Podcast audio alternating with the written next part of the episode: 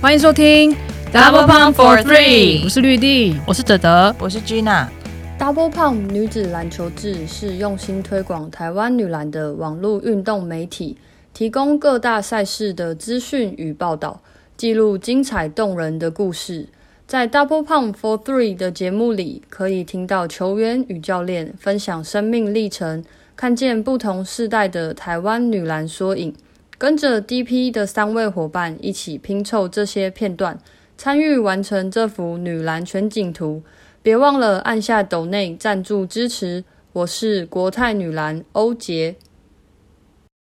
那回顾完了 HBO 高中篮球联赛之后呢，我们接下来就要看，也是接着紧接着开打的这个 UBA 的六强复赛。其实紧接着还给我重叠啊，对 对，没错，是最后两天根本就是哦根本就重叠，对对也是让我们疲于奔命啊。还好只有两，还好只有两天而已，还好只是重叠两天已经很可怕了。对对对对，还好我们今年有优秀的实习生协助我们，不然的话也真的是分身乏术。那今年的 UBA 呢，六强最后呢的第五名跟第六名是台北市立大学跟台科大。那台科大是暌违五年再重回六强，当然跟以前的赛制其实有点不太一样，但反反正他们就是上一次进有在六强之内是一百零四，因为以前没有六强，对，以前没有六六强在四，嗯，很久以前也没有很久以前，反正就是以前没有六强，对，是以前会先取六，可是呃四四六五什么要再打，然后才可以进小巨蛋。对啊，我有点忘记了，反正赛制不太一样，啊就是不是六强第六名你还有机会去抢第四名，他们会就是连着在那个复赛加打一场，我记得。听起来好。对，我记得有啊，是什么 什么台体什么，以为自己没有进六强，然后已经已经要回台中了，然后半路发现自己什么晋级，然后就说要再回来再打一场，这样、哦有这件事记得了吧？嗯，好荒谬，感觉好荒谬。那今年呢，其实有蛮多球员都在今年完成了他们的生涯的记录，就是分别有陈玉缇，世新大学大五的陈玉缇，他也在这个学年度呢，这个球季完成了生涯千分的这个里程碑。那也他他也加入了徐玉莲还有王敬婷，成为第三位千分俱乐部。那这个是在 WSBL 跟 UBA 切割之后的一个新的记录，所以目前呢，千分记录千分俱乐部只有这三位成员，就是徐玉莲、王敬婷跟陈玉婷。那王敬婷呢，她今年呢还在 UBA 呢写下了拿了总分是一千两百八十四分，拿下了历史得分后，就是 UBA 历史上的得分后。没有，他不只是得分后，包含男生跟女对，生，他是得包含分记男生跟录保持女生。人。是对得分记录保持人，对对。对，现在蛮难，还蛮难超越的，就是其他人要加油。然后呢，再还有呢，突然，突然真的蛮难超越，真的蛮难超越。从一年级开始就稳定出赛，然后每一场都得分，没错，得的很多。对，那时候赛后有说，因为就是大家有去问他，他是说他的确是从大一开始，就是等于是队上的得分好手，要到这种程度，你才可以累积到那我想1200郭分宏婷可能有点机会，啊、有可能。如果说他，可是他还要像，因为王敬婷是已经，对，因为这蛮不容易。因为王敬亭其实他已经今年是打第六年了，就是打打了六年的时间，所以等于是比一般的就是大学四年，他又多了两年两年的时间。所以你要在六年的时间内要保持身体非常的健康，然后表现非常的稳定，就是你不能有够有太明显的那种高低起伏的那种低潮啊，或者是就是不稳定，或者是受伤，你才能够得到这个历史得分后的这个这个头衔。所以我觉得短期之内还得分记录保持人得分记录保持人，不不论男不分男女的得分记录保持人，UBA 公开一级的得分记录保持人，对，所以不管是男生女生都很难超越的一项记录啊！恭喜王敬婷，哎、我突然想到，那男生不是比较吃香吗？因为他们打的场次比较，哎、是不是打场次比较多？像你看因为他们，队伍比较多吗？对啊，可是没有人能够超越他、哎、对啊，突然之间不知道吃所以更更显得这个记录是更难得了吧？嗯还是男生很少打六年是吗？不知道的，哎，好跟男显显露了不太熟男篮不熟的感觉。下次问一下男对，我篮的人。们再回去研究一下。还有另外一个记录呢，是台师大大四的徐诗涵，他在这个球季完成了生涯两百助攻，就是也是蛮难得的一项一项记录，也是恭喜他。那今年的这个 UBA 的六强呢，有哪五大就是比较关键的时刻跟大家分享呢？第一个就是台师大六强五战全胜，而且呢中断了世新大学跨界三十八连胜的记录。而且尤其是那一场比赛的徐诗涵，他也是非常的非常的猛，哦大爆发，对，疯很疯，生涯新高二十二分，而且单场投进了六颗三分球。那场比赛他就是完全进入他的状况，然后也是什么怒怒吼啊，对一球比振一球臂啊，远对对对，你看他那个进球之后，他那个那种很得意的脸，这样子，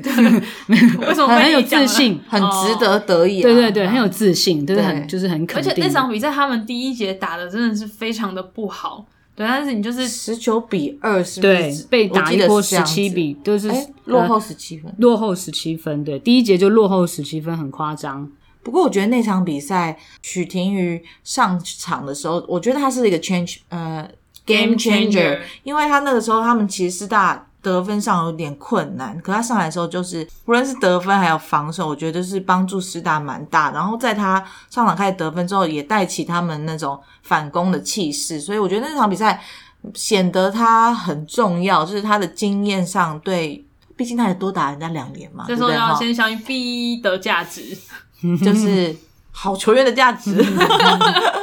对，我觉得那场比赛他也是蛮关键的。对，也是完全的展现他自己的经验跟跟能力啊，因为他他的加入对台师大来说是非常重要的一个战力，也是台师大能够一直在四强保有竞争力，尤其是今年他们对这个冠军是全队上下一致，就是没有什么悬念。像徐世涵他赛后的时候也是说，他不是说什么冠军，他是说本来他们的目标就是很明确，就是他们六强要全胜，而且我也觉得他们是在六强队伍里面，我觉得他们是表现最稳定的，因为其他的球队都难免或多或少，你在这种连续的高强度赛事当中，你没有办法一直维持很很高档的水准表现，就是你难免都是会有一些断线或者是晃神、太累、太疲劳的时候，就是没办法实力。可是我觉得台师大在六强的比赛里面，每一场比赛几乎都表现非常的稳定。虽然说对世新那一场好像第一节突然被拉开十七分差，但结果最后他们也是倒赢了十几分吧，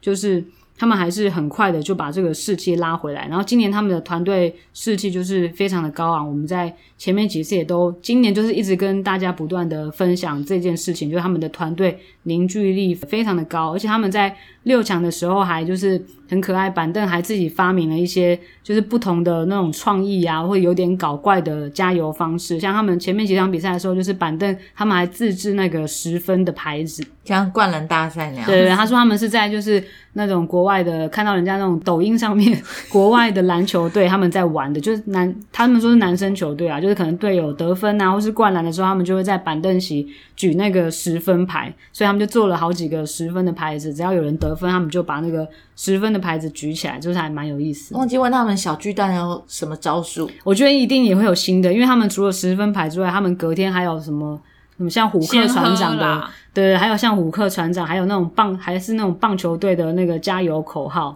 就是他们是有有口号，而且还有动作的，还要花时间排练的。对，要花时间排练他们。是每天真的都有想新的歌，好笑，然后可爱。教练教练说他都不知道他们在干嘛，但他觉得他们就是这样子对团队的氛围是有帮助的。教练，教练不要知道太多好了。教练，你下来一起跳，这样子很荒谬。其实那那个时候，就是教练还有提到说，他们今年的团队氛围好，可能不只是在这种很快乐的的时候，还有就是在练球的时候，变成彼此之间可能讲的粗俗一点，有点像互相叫嚣，就是有时候在一打一的时候就说来呀、来呀、你来呀、那种，就是这种事情是以前在练球的时候，可能大家会觉得你应该要严肃严谨的时候不应该发生的事情，可是他就是看着看着，觉得说其实这件事情是有助于他们去更投入在练球里面，跟他们真的有因为这样子是发展了更多的进攻啊，进了之后会喊 “Come on”，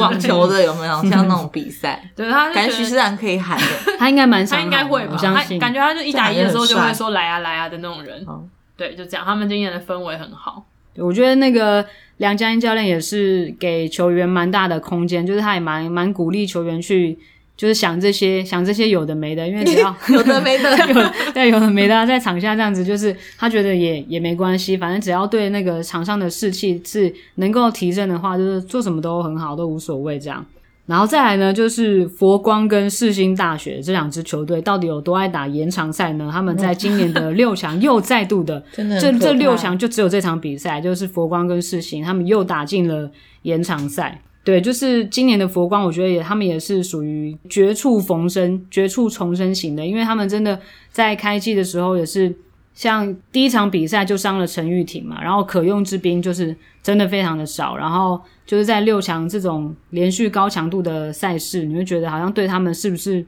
有点吃力，有点有点辛苦。然后他们对台师大的时候那场比赛就是大比分的落败，也不知道为什么，就是他们团队就是感觉那个气氛就是拉不回来，就大家也不知道为为什么会这样子。然后但是他们很快的就又能够调整，就是他们是我觉得蛮有韧性的一支球队。我觉得他们体能很很厉害。有我有去问这个小白王黄庆瑜，就是这这个连续赛事之中他的体能怎么样？他都觉得还 OK，因为他平常他们跑的非常多。好恐怖哦、我记得忘记是谁，就是说那个淑静姐的体能菜单是很可怕的，好像是梦欣吗？之好像我也不知道，我忘记，但是他们都吃得下来这些菜单，然后也反映在球场上面。因为他们其实每个人几乎都要打可能三十分钟、二三十分钟一定要的，然后又连续的赛事，真的蛮很佩服这个佛光大学的所有的同学跟那个教练团，其实都很不容易，因为人真的很少。对，教练团其实有提到说，他们就是在六强赛的前面，其实表现的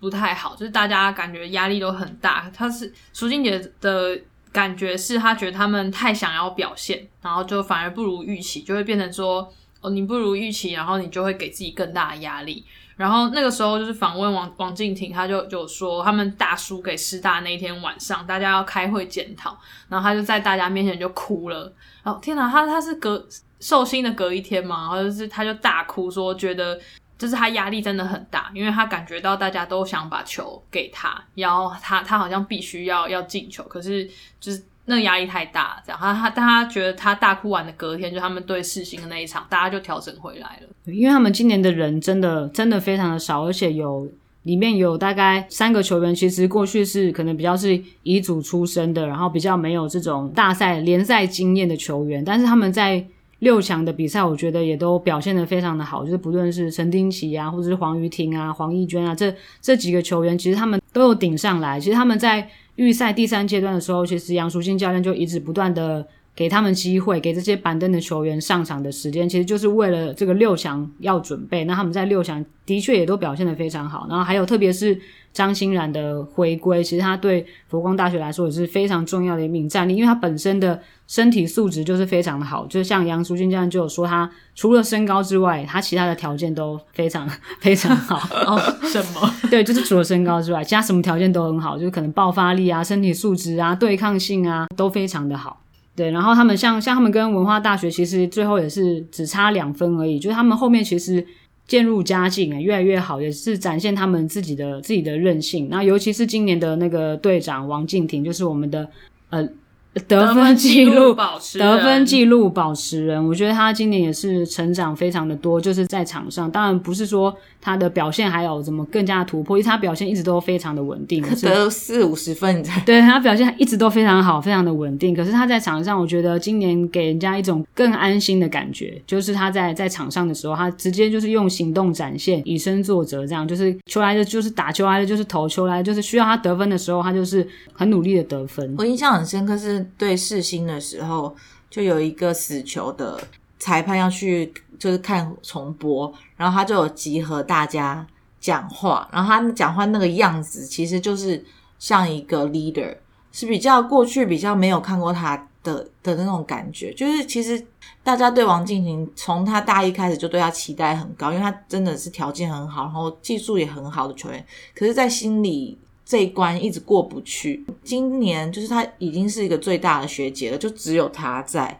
也没有这个婉玲姐来陪他，所以我觉得他在这一点上面真的是有突破自己的感觉。对他自己也觉得，其实他最后多留的这两年，就是第五年、第六年，他可能本来当初有考虑过要要不要打。那一方面是觉得球队需要他，一方面是他他希望自己可以再成长，因为他也知道自己心里。的方面，可能有时候没信心啊，可能有时候该像比如说像今年这样子去安抚大家的时候，他没有办法。那他自己是觉得说。他自己可以感受到，说这两年还蛮值得的，就是不不管说可能不管对未来有什么帮助好，但他就是感觉到说这两年是帮助自己的成长。我觉得杨淑君教练真的也给他非常多的鼓励跟信心，因为他也是很希望他可以赶快有更更多的这个成长，因为未来他如果要投入更高的舞台，或是要去。加入 WSBO 的话，就是他的心态上面一定要更成熟，然后有就是更稳定。但我觉得今年的王静婷的确是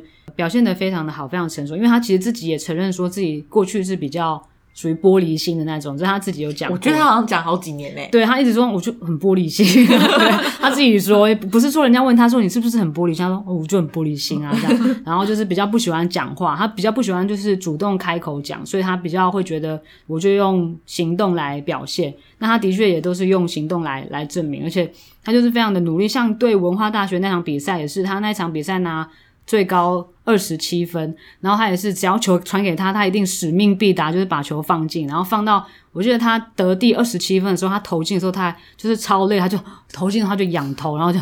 哦，就是很累这样子。可是球给他还是就就投就投这样子。虽然说最后很可惜那场比赛是输球了。再来呢，讲到文化呢，今年的文化应该是说六强的文化，我觉得跟就是六强复赛跟他们在预赛的表现，就是又提升了一个档次，就是完全是。有备而来，我觉得他们，因为当然他们在就是国泰体系有母队的这些大学姐，能够陪他们一起对抗，然后陪他们一起，就是给他们一些这这种练习。我觉得当当然对他们来说其实是比较比较有优势的。所以在经过了一个月的备战之后，也可以看得出来，在六强的时候，整体的稳定性提升非常的多，就不像预赛的时候比较常会有那种乱流出现，或是比较多的一些失误，或是处理球上面比较。在预赛的时候看起来比较不够细腻，可是我觉得在复赛的时候，他们整体就非常的提升，就是又变回了他们原本那样，就是很坚定，然后很稳定，实力很雄厚的那一支就是军队这样子。尤其是郭宏婷，他其实在六强的时候也有长出霸气来。他六六强的时候，除了第一场比赛没有双十之外，其他的四场比赛就是每一场比赛他都是拿下双十。最后一场对北师大的时候，他还拿下生涯新高。二十九分，然后两分球十二投十一中，很夸张。对他也是，然后他跟他的 MVP 学姐王月体，就是也是有连线的搭配。这两个就是其实他们今年的阵容也是都非常的年轻，也是比较都是低年级组成的，一年级、二年级。虽然说他们都是在高中端是本来就实力非常好的选手，可是，在大学还是要靠经验。对啊，然后但我觉得在六强的时候，就当然除了郭宏婷长出霸气来之外，还有另外两个王月提跟郑慧慈，我觉得他们两个在六强的时候有复苏的感觉，尤其是郑慧慈，她在最后的比赛也是展现了她过去的那种得分的能力，就是中距离的把握啊，或者是篮下，就是除了抢篮板之外，她也找回了她自己的得分能力。文化郑慧云教练有提到，郭宏婷是他觉得就近年来。少数他刚从高中到大学可以完全听得懂他的指令的人，就是说他非常聪明。就是有时候练球的时候，可能学姐还没有就是知道教练到底想要干嘛的时候，郭宏婷就已经先就很理解教练了，就可以看得出大家有没有跑对，有没有跑错。肚子里的蛔虫啊？他是说频率很频率可以相近，没有讲蛔虫，那好像太太夸张。对啊，其实郭宏婷真的。在他受访的时候，会觉得说他的口条蛮好的，就是其实脑袋是很清很清楚的人啦。然后自己的能力条件也很不错，在场上真的是蛮难守的一个一个球员，尤其尤其是在六强复赛的时候，他的中距离的稳定性提高很多，所以别队要守他，加上他其实身高又比别的又更高，所以我觉得他嗯真的有机会挑战这个王静婷的得分纪录保持人的这个。有机会，有机会，而且他对抗性六强的时候也是增强会变更好，对，就是所以常常会你守不住他的时候，最后就是会被 N one。对，我觉得文化球员的进步真的不只是说我们看到他们在六强赛跟预赛的差别，是还蛮难得，是一项很严格的。教练郑慧云也看到球员的进步，就是他在对世新那一场的赛后，他就提到说，虽然他们那场是输球，可他觉得球球员在那一场比赛里面打得非常好，让他很感动。然后他就是觉得说，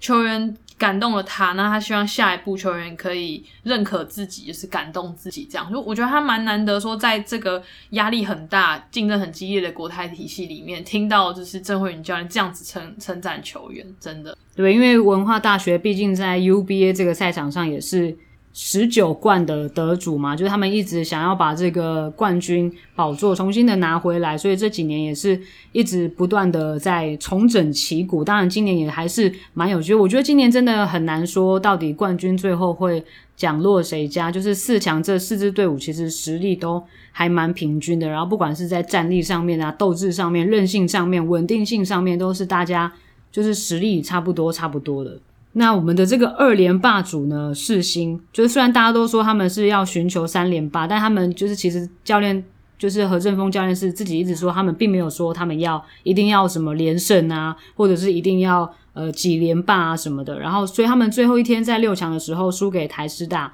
虽然说输球了，我可是我觉得他对他们来说反而是一种压力释放，就是对球员或是对教练来说，虽虽然说他们中断了三十八连胜。然后，可是我觉得那场比赛输球对他们来说也不是坏事，因为何振峰教练就说他们在准备六强的时候，其实他也有准备一些不同的可能新的防守的方方法啊，或者是新的一些战术打法。可是因为在准备六强的过程中，他们比较没办法去，没办法像文化那样，就是有。队上的大姐可以来当靶子，互相就是训练一下，他们就找不到这样子实力比较相当的队伍。比如说想要找 HBO 的球队，人家那时候在准备八强，也不可能跟你友谊赛。然后那时候要找 WSBO 的队伍，人家是在休假，就是那个备战状态是不一样的，所以那个强度一直没办法提升起来，所以他一直没有办法在练习的时候达到那个所需要的强度。那在六强的这个阶段呢，他就不断的去测试。像他们有一些不同的防守的阵势啊，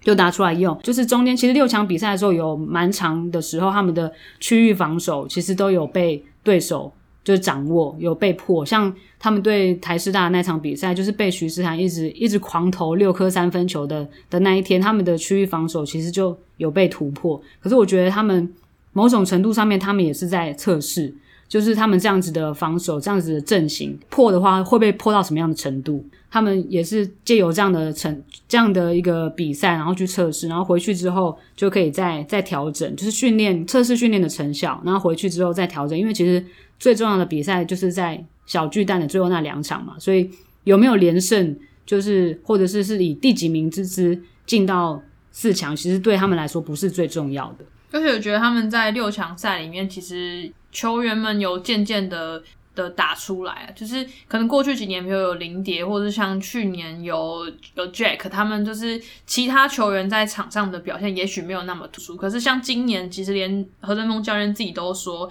大家的实力就是他手下的这些可以上场的球员实力是差不多的，也许没有那些。像之前这样子非常亮眼的球员，但他觉得可用之兵其实很多，所以他才会安排这么多的等于战术跟策略给他们吧，对吧？因为他们的板凳深度其实还蛮够深的，就是很多第六人、第七人上来都是可用的。那像在六强有打出来的第六人就是李英杰，其实他在六强的时候表现也是蛮不错，那也是何振峰教练本来就设定的队上的一个最佳第六人，目前他们的最佳第六人。那在六强的时候，他们其实还有一个很重要，就是队长许文轩回归，就因为他本来是在 六强之前就受伤嘛，在练习的过程当中受伤，所以他在第三阶段整个阶段他都是没有上场的。然后中间又再隔了一个月，六强他再重新回到场上，我觉得看得出来他非常的想要赶快的融入到比赛的节奏跟强度上面，可是就是会有点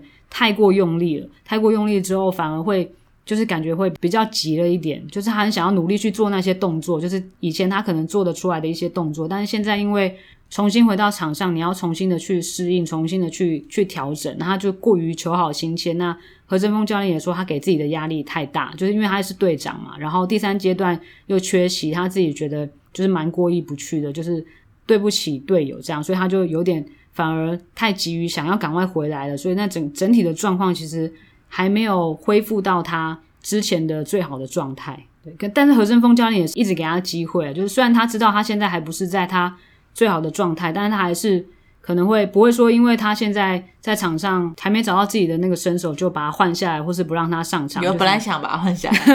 有本来想把他就是有换下来，这个印象很深刻。有一球就是他拿，他好像徐文轩拿在篮下拿到球，可他居然没有看，就是没有看篮，哦，有他就传出去。然后或是他打的很急，然后我就看到那个何振峰教练就就叫那个林云化去换人，就是已经手已经挥了，林云化已经要跑到跑到那边换人的时候，好像许文轩下球就进了吧，然后结果他就叫他又回去，就是他一直给他机会，就是他很他很凶是真的，可是有感觉何振峰他对，对。因为他就说许文轩打，然后然后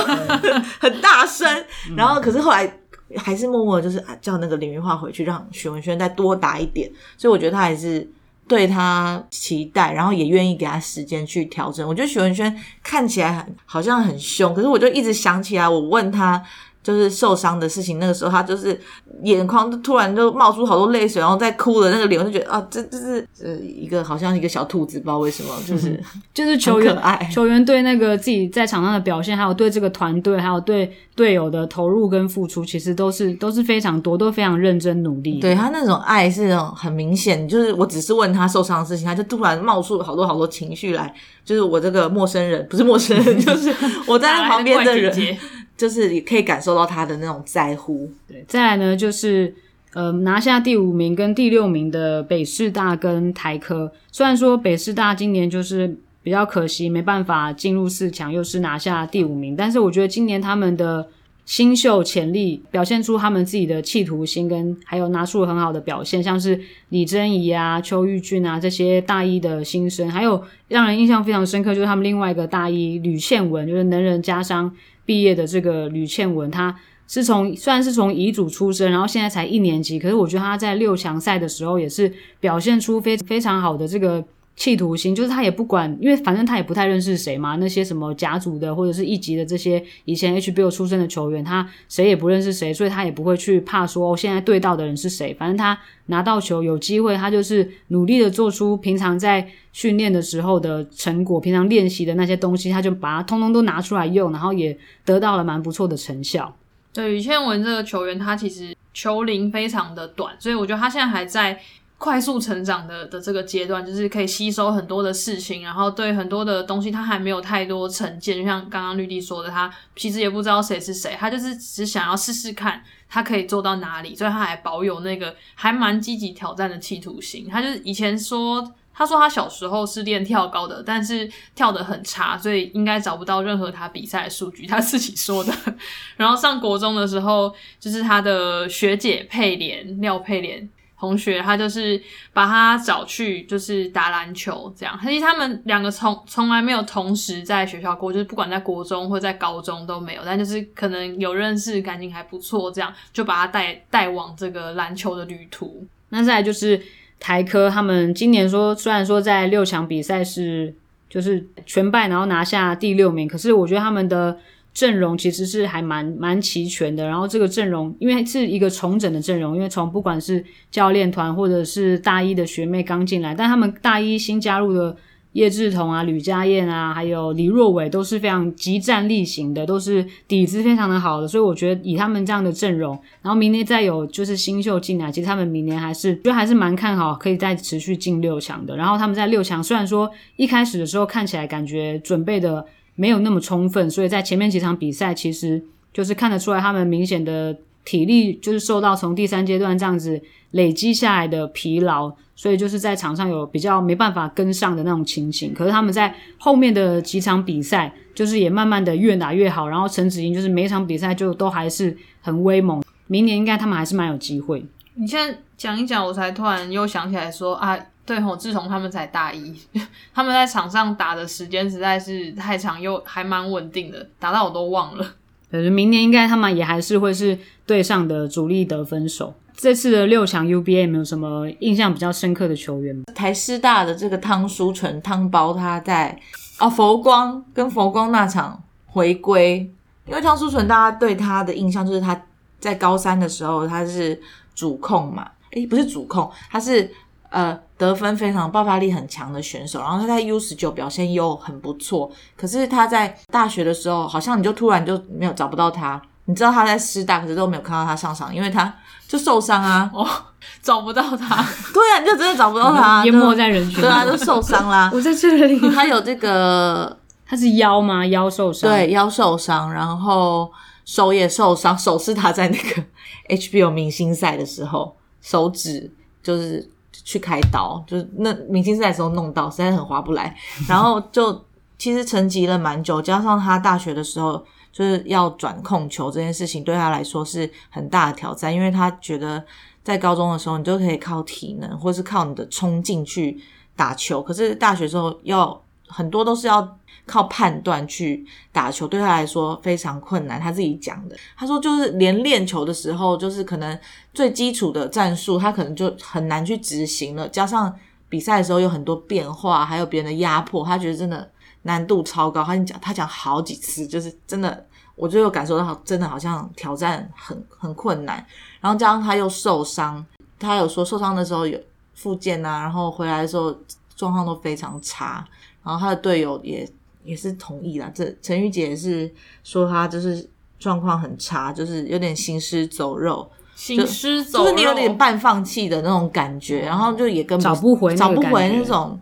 就是掌握球场的感觉吧，我觉得。然后他们两个其实就是他们高中的时候就就是好朋友嘛，所以陈玉洁她也是花了，就跟佛光的前一天晚上也花了好多时间去安慰他，然后叫他去看看以前的影片啊，去就可能也去想象一下自己曾经有过这么好的身手。然后隔一天，汤包就回到场上，就是他说好久没有那种进球的那种感觉，已经很久没有了。然后我觉得他的回归也是算蛮励志的，但是他还没有看自己的影片。我有问他，特别问他说：“那你有看吗？”他说：“哎，没有。”他只有先用想象的，没有，他连想象都没有，因为他说他有讲这个吗？我说哦，可能你们聊太久了，你不知道他 讲什么。